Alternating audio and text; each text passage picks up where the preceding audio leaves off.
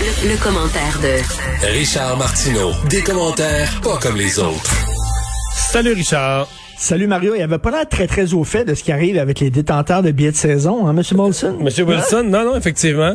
Il avait pas l'air à connaître trop tout le dossier. Non, mais ça doit être, il doit y avoir un responsable vraiment là, des, Oui. des billets de saison. J'ai l'impression que c'est un département en soi, là, gérer les, les, les je sais pas combien, là, 15, 17 000 détenteurs de billets de saison.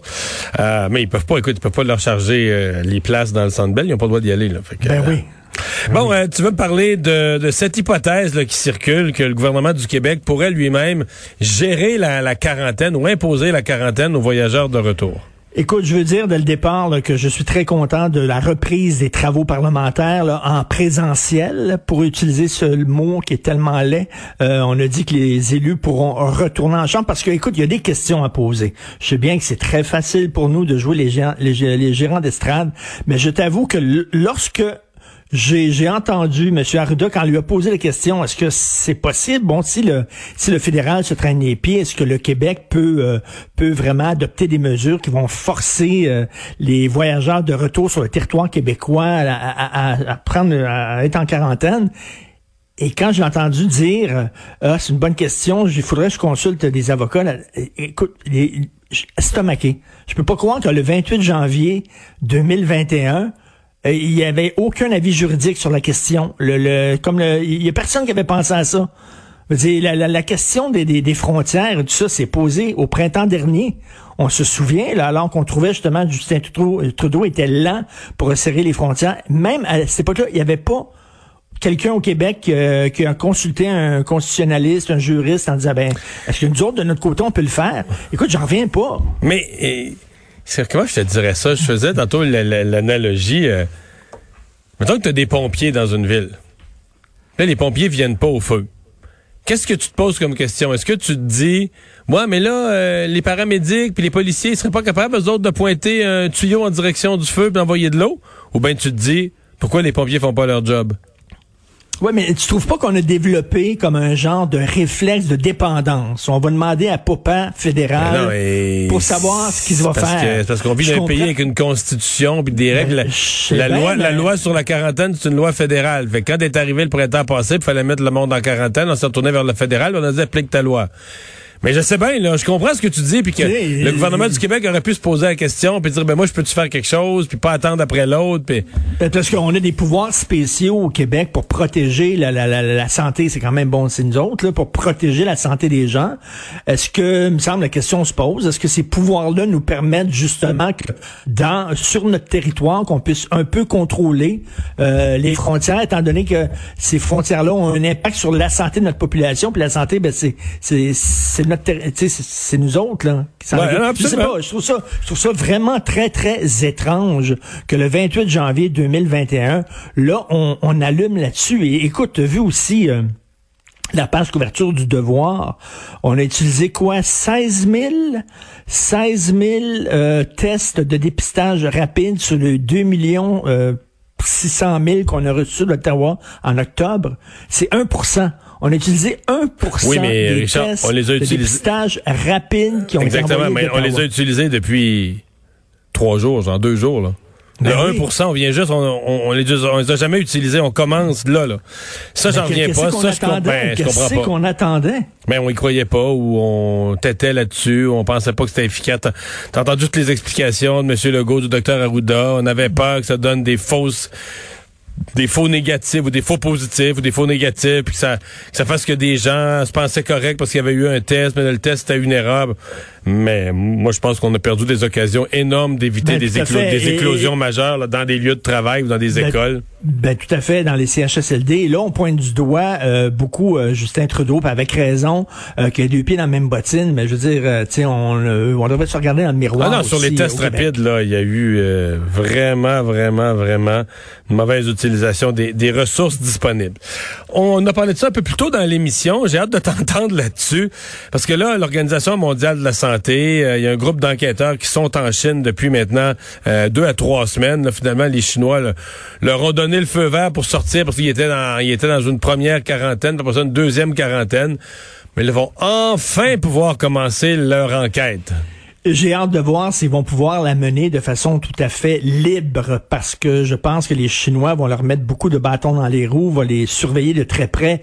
Euh, J'avais déjà fait une entrevue, tu le connais, l'ancien ambassadeur canadien en Chine qui me disait qu'il savait fort bien que son, son, son appartement était bogué, il y avait des micros partout, même ses, ses conversations téléphoniques étaient écoutées. D'ailleurs, il disait à sa fille, quand tu m'appelles, euh, parle de choses banales euh, de, de, tous les jours, parle pas de sujets sensibles parce que on est écouté, on est sous écoute. Donc, écoute, la Chine, c'est certain qu'ils ont des choses à cacher. Ils ont mal géré le début de cette pandémie. Quand c'était juste une épidémie, euh, ça a pris énormément de temps avant qu'ils en parlent. D'ailleurs, ils avaient obligé leurs chercheurs, leurs scientifiques, leurs médecins à garder le silence. Mais celui qui en avait parlé un peu sur Facebook, mais avec, celui qui en a parlé sur Facebook, il a été arrêté par la police. Effectivement, il est décédé la semaine d'après. De la COVID. Oui, de la COVID, effectivement. Mais lui, il avait, il avait été arrêté. La police a débarqué chez eux pour lui dire, toi, sur Facebook, là, tu parles d'une, épidémie puis d'un nombre de cas contagieux qui viennent du même coin, et t'as pas le droit de parler de ça.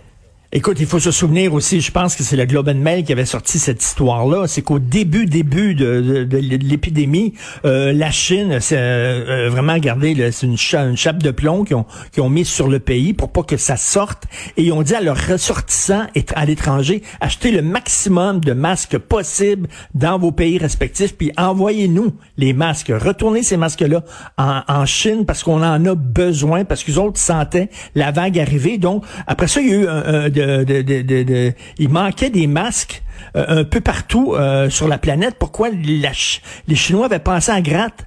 avaient acheté le maximum de masques parce qu'ils savaient ce qui s'en venait. Écoute, ils sont vraiment là, ils ont une responsabilité là-dedans, ils le savent.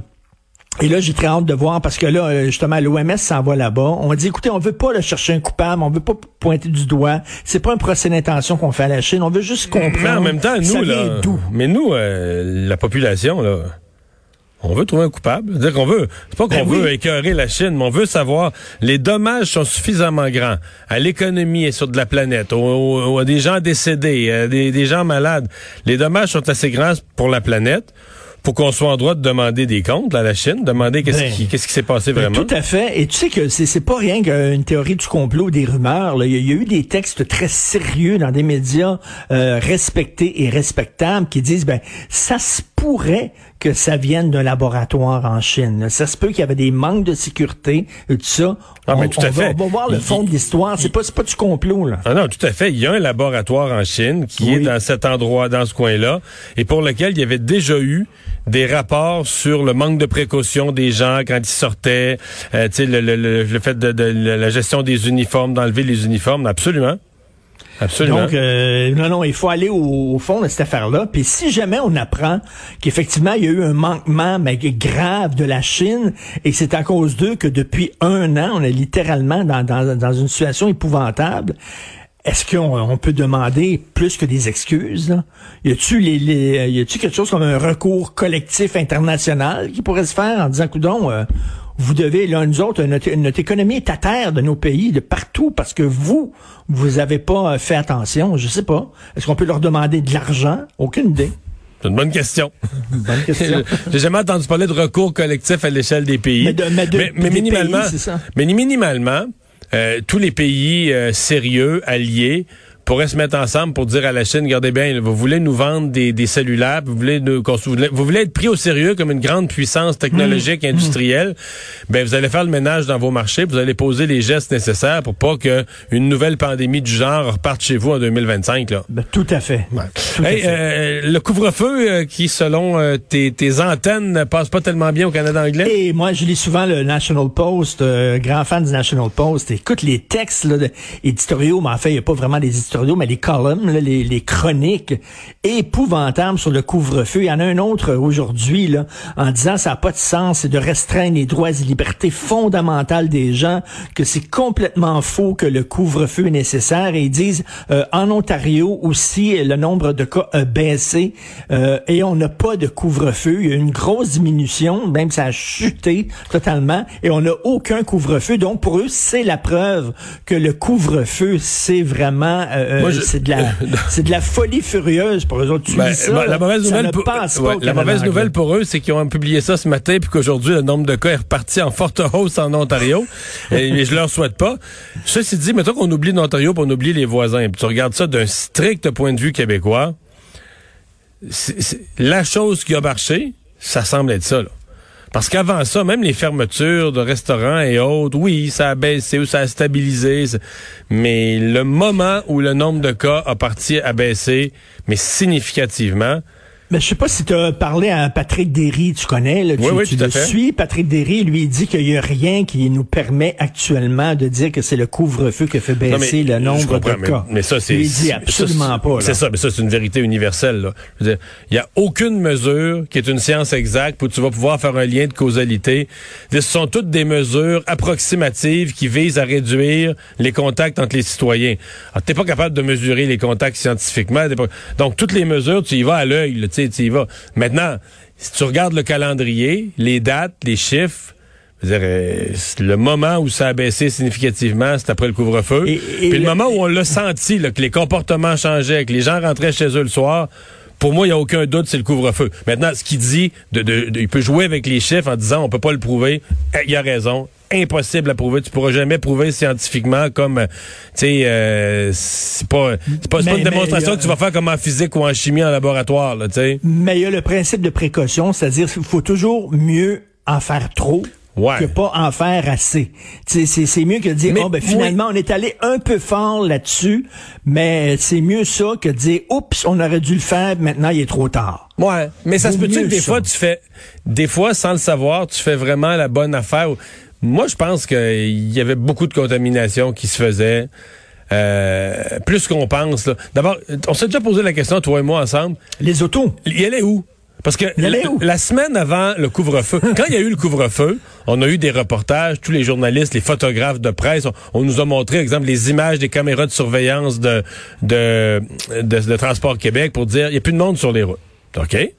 Parce que la semaine d'avant, à la même date, il y avait du monde sur les routes. À la même heure. Il y beaucoup. Que faisait-il? Les cinémas sont fermés, les restaurants sont fermés, tout était fermé. Et c'est pas tous des travailleurs essentiels. Non, non, on s'entend. Et, les gens qui étaient sur la route, où est-ce qu'ils allaient? Mais t'es obligé de penser qu'il allait à toutes sortes de rassemblements, il allait voir des amis, il allait voir des gens, il allait prendre une bière avec une petite gagne, etc.